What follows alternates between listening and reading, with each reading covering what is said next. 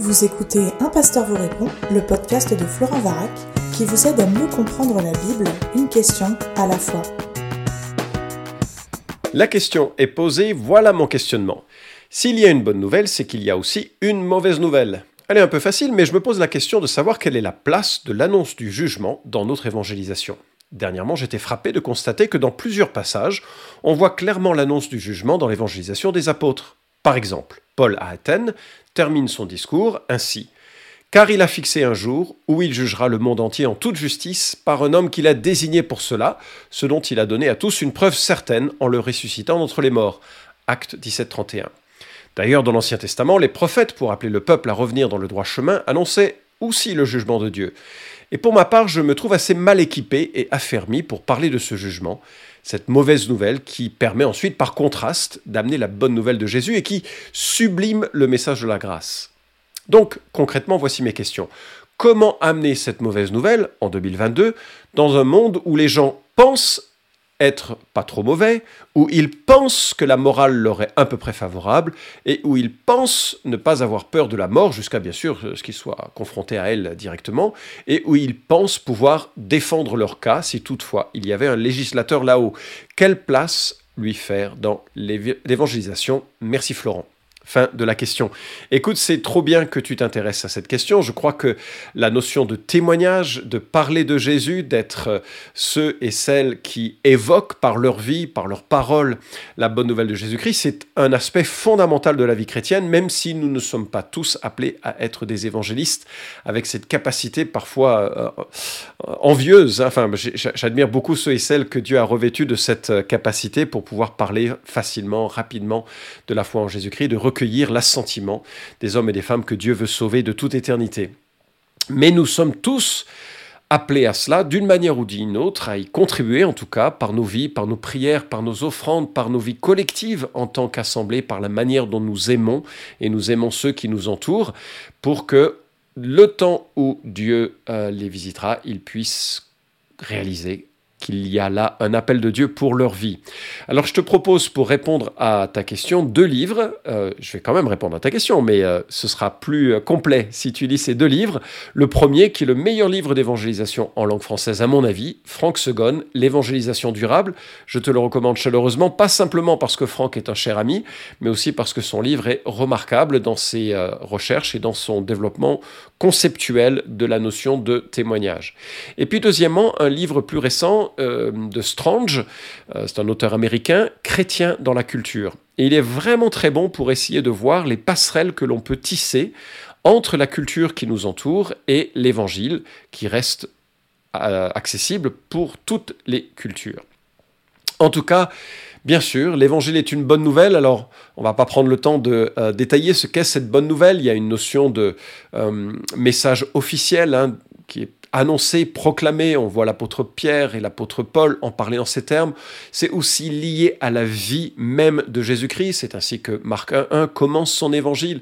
L'évangile, c'est avant tout la vie de Jésus, sa, sa personne, son enseignement et puis sa mort expiatoire et son, euh, sa résurrection.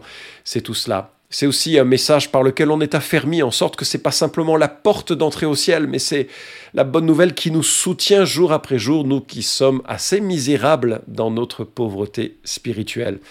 Et puis, euh, euh, quelque part, donc, l'évangile, c'est quand même le message transverse de l'ensemble de l'écriture. C'est l'histoire de la rédemption, c'est l'histoire de l'espérance qui nous vient de Jésus-Christ. Et donc, il ne faut pas louper cette notion de l'évangile. En un mot, un mot narratif, je dirais que l'évangile, c'est Dieu le Fils qui devient homme, à la fois pour nous révéler le Père, mais aussi pour nous représenter en tant qu'homme, homme parfait devant le Père, et pour mourir en sacrifice à notre place, pour payer le jugement que méritent nos péchés, mais qui ressuscite pour nous ressusciter un jour à son image et nous placer à jamais dans une communion avec lui, avec l'Esprit avec le Père. Dieu nous demande de nous repentir de nos péchés dans une pleine confiance en lui seul pour le salut autant que pour l'obéissance. Voilà comment je définirais cette bonne nouvelle. Euh, c'est un peu long, c'est narratif, c'est lié à la, manière dont, euh, Jésus s'intègre à la vie humaine pour nous euh, sauver. Alors effectivement, tu as raison de l'observer, si c'est une bonne nouvelle, c'est en contraste avec une autre nouvelle qui celle-ci est mauvaise. Et on l'a tous vécu plus ou moins intuitivement. Nous sommes tous mortels, nous allons tous mourir, et la Bible clairement associe cette mort au péché de l'humanité. L'homme a choisi son indépendance, Dieu a livré cette humanité à la mort, et nous avons tous transgressé d'une manière ou d'une autre les commandements de Dieu. Euh, Salomon dit en Ecclésias 7.20, certes il n'y a sur la terre pas d'homme juste qui fasse le bien et qui ne pêche pas. Le roi David se lamente, je suis né dans la faute, ma mère m'a conçu dans le péché. Paul le dit ainsi, il n'y a pas de distinction. Tous ont péché et sont privés de la gloire de Dieu. L'apôtre Jean dit la même chose. Si nous disons que nous n'avons pas péché, nous faisons Dieu menteur. Sa parole n'est pas en nous. Bref, je pourrais utiliser l'état d'autres versets. Euh, bien sûr, comme tu le dis, les gens sont de moins en moins conscients de cette réalité. On verra dans un instant comment peut-être l'évoquer. Nous sommes pécheurs et à cause de ça nous sommes mortels. Et la mort n'est pas simplement la cessation de vie, c'est une éternité placée dans les conséquences de notre vie sur Terre. C'est-à-dire que ce n'est pas une question de karma du tout. Nous sommes pécheurs par nature et donc par conséquence nous sommes séparés de Dieu et nous le serons éternellement au-delà de la mort. Ça s'appelle l'enfer. Je te propose d'ailleurs de euh, consulter le podcast numéro 215, je crois. Voilà, podcast numéro 215 sur l'enfer pour pouvoir te faire une idée de ce que signifie l'enfer. Mais pour ceux et celles qui ont conscience de leur besoin d'un sauveur, de leur besoin de grâce, il y a un salut qui les place également dans une éternité avec Dieu. Et heureusement, heureusement qu'il y a un jugement, et heureusement qu'il y a un filtre à la mort. Sinon, si tous les hommes et toutes les femmes allaient de cette terre-ci vers le paradis, ce serait plus un paradis. Moi, je te garantis que si j'entre tel que je suis dans le paradis, je le gâche tout de suite, parce que je suis un homme égoïste, parce que je suis un homme avec plein de défauts, et que je, ne, je, colorerais cet environnement parfait de mes propres péchés. Et on imagine ce que serait un Hitler rentré dans le paradis, un violeur rentré dans le paradis, un menteur rentré dans le paradis, un orgueilleux rentré dans le paradis. Et là, tu te rends compte que le jugement, pour qu'il soit juste, doit toucher tous les hommes, quelle que soit la gravité de leur faute. Jésus en parle de façon très sobre euh, et très... Euh, euh, ouais, ça doit nous faire réfléchir. Hein. Jésus dit, il y aura là des pleurs et des grincements de dents quand vous verrez Abraham, Isaac, Jacob et tous les prophètes dans le royaume de Dieu, et que vous serez jetés dehors. Jésus est très clair, très incisif, on n'ira pas tous au paradis. Donc, voilà la réalité biblique et théologique. Doit-on parler systématiquement du jugement? C'est ce que tu te poses comme question. Alors il y a un évangéliste américain du nom de Ray Confort. Il est très actif sur YouTube, euh, il est bien sûr en langue anglaise, et lui, sa méthode est très simple. Il utilise systématiquement les dix commandements dans toutes euh, ses rencontres d'évangélisation, et il utilise les dix commandements pour asséner la notion de culpabilité, pour que ceux et celles qui seraient sensibles à, à cette notion puissent ensuite venir à la grâce qui est offerte en Jésus-Christ. Et je trouve que voilà, c'est assez courageux de sa part quand euh, je, regarde de temps en temps ces, euh, euh, petits extraits YouTube. Je suis un peu gêné même parce qu'il est, super direct et il fait que citer les commandements en disant voilà ce que la Bible dit, est-ce que tu as jamais menti, est-ce que tu as, etc. Avec le micro qui passe de sa bouche à la bouche de des personnes à qui il parle. Et certaines personnes sont très touchées par ce qu'il dit, d'autres sont très offensées par ce qu'il dit. Et voilà, l'évangile est pour les uns une odeur de mort et pour les autres une odeur de vie. Alors, personnellement, je suis un peu gêné par la systématisation de la méthode que je ne trouve pas dans l'écriture. Mais elle a le mérite d'exister, elle a le mérite d'être cohérent avec euh, une partie en tout cas de l'écriture. Personnellement, plus la personne est arrogante quand je lui parle de la foi, plus j'ai tendance à faire peser les dix commandements et à faire poser la notion de culpabilité, de sainteté de Dieu et de la notion de jugement pour tous les êtres humains. Et plus la personne est brisée déjà dans son cœur parce qu'elle a foiré un certain nombre de choses dans sa vie, parce qu'elle est euh, opprimée par euh, des circonstances difficiles, plus j'ai tendance à faire prévaloir la notion de grâce et la notion de honneur retrouvée. Et je note dans le livre de Timothy Keller, Une Église centrée sur l'Évangile, publié chez Excelsis, qu'on euh, a un résumé de différentes motivations que l'on trouve dans le Nouveau Testament pour que les gens viennent à Christ. Et elles ne sont pas toutes de l'ordre de la condamnation et de euh, l'enfer. Premièrement, et donc euh, là, Keller résume huit motivations différentes que Carson lui-même avait recensées dans les évangiles, et il, les résume en six motivations que je vais rapidement parcourir. Premièrement, parfois l'appel est de venir à Dieu par crainte du jugement et de la mort. Donc pile poil dans l'événement ou la situation que tu évoques. Deuxièmement, parfois l'appel est de venir à Dieu par désir de se libérer des fardeaux de la culpabilité et de la honte. Si nous avons l'impression d'avoir laissé tomber les autres ou même nos propres normes, nous pouvons ressentir un sentiment général de honte et une faible estime de soi. La, Bible offre un soulagement de ces poids. Troisièmement, parfois l'appel est de venir à Dieu par appréciation de l'attrait de la vérité.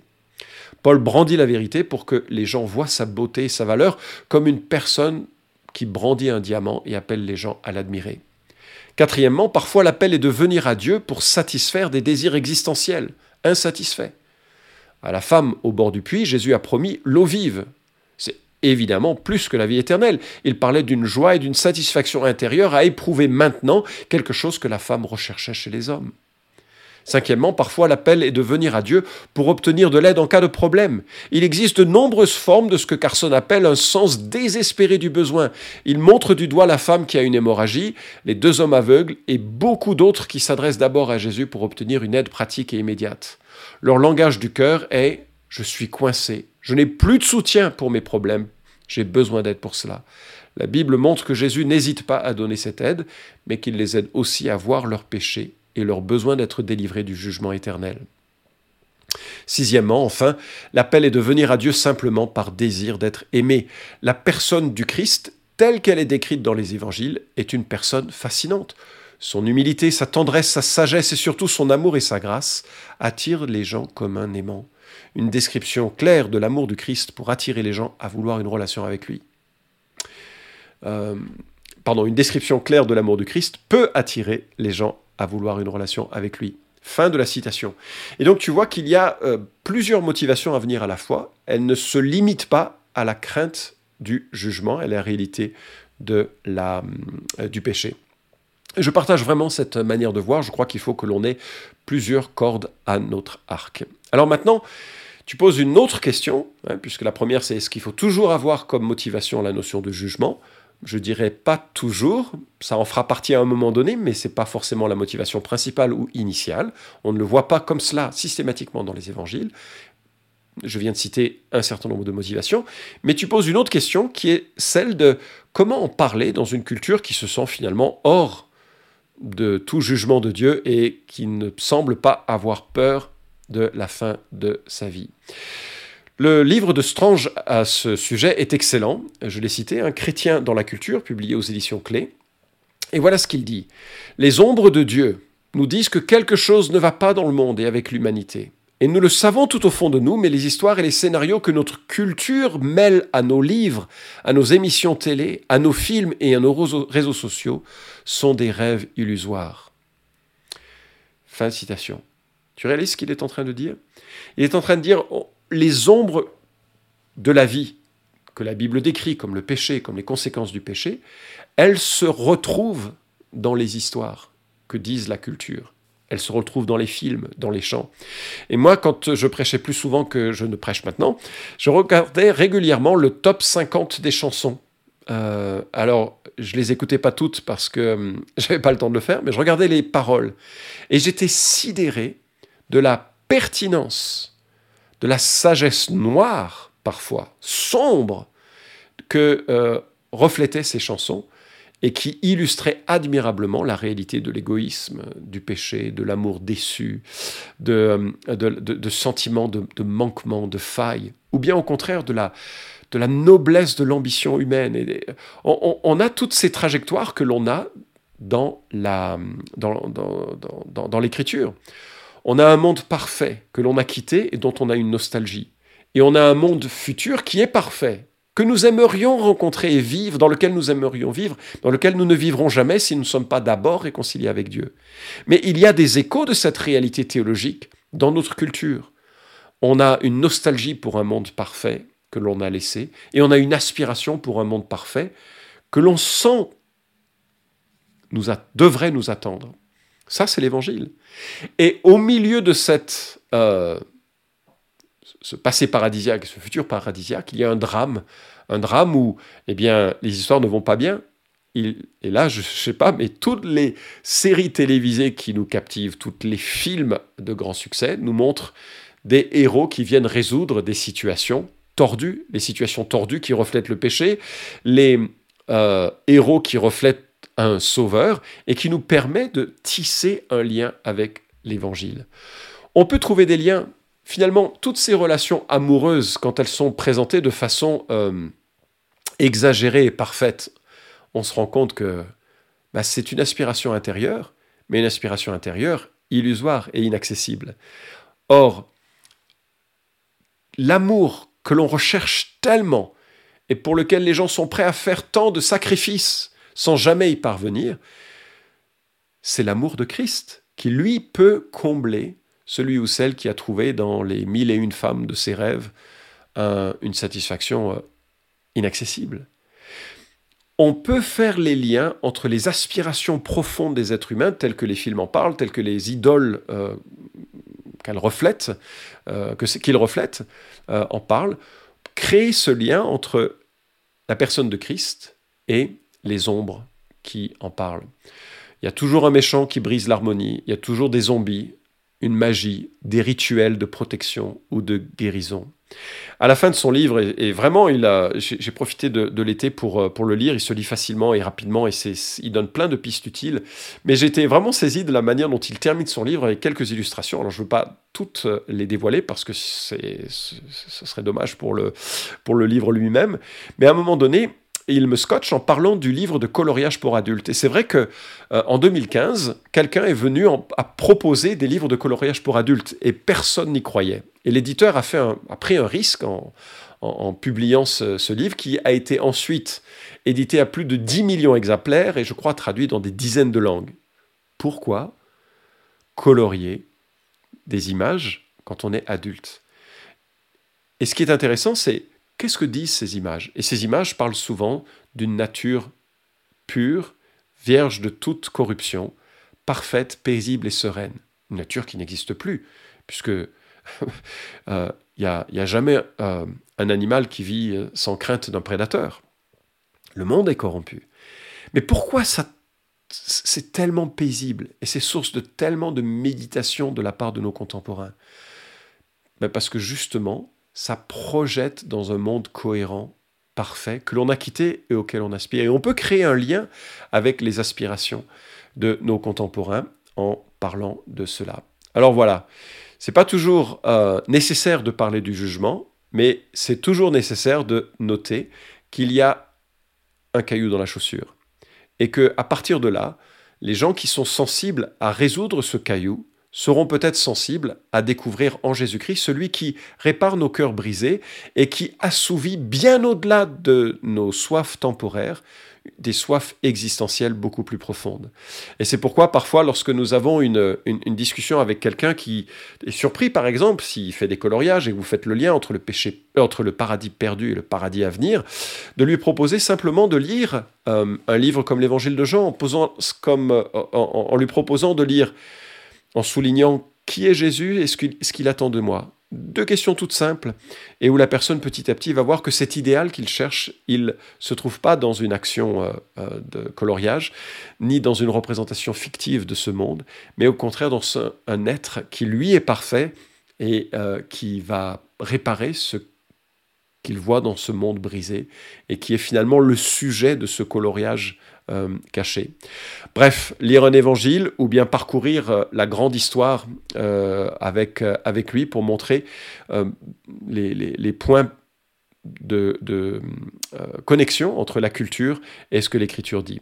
Voilà, j'espère répondre, avoir répondu à ta question, et puis euh, je te souhaite plein de courage pour le témoignage de l'Évangile, et j'espère que si tu écoutes cette, euh, ce podcast alors que tu n'as pas fait toi-même ce pas, tu réalises à quel point Jésus est celui qui nous répare, et par le pardon d'un péché grave, parce que ce péché nous condamne à jamais loin de lui, quel que soit le sentiment qu'on a sur la gravité de notre péché, face à la sainteté et la perfection de Dieu, c'est bien plus grave que ce que les gens ou ce que ton cœur peut en dire, et que tu as, je t'encourage à découvrir cette réconciliation qui est possible en la personne de Jésus-Christ. Cet épisode vous a édifié? Alors merci de le liker ou de le partager pour que d'autres puissent en profiter.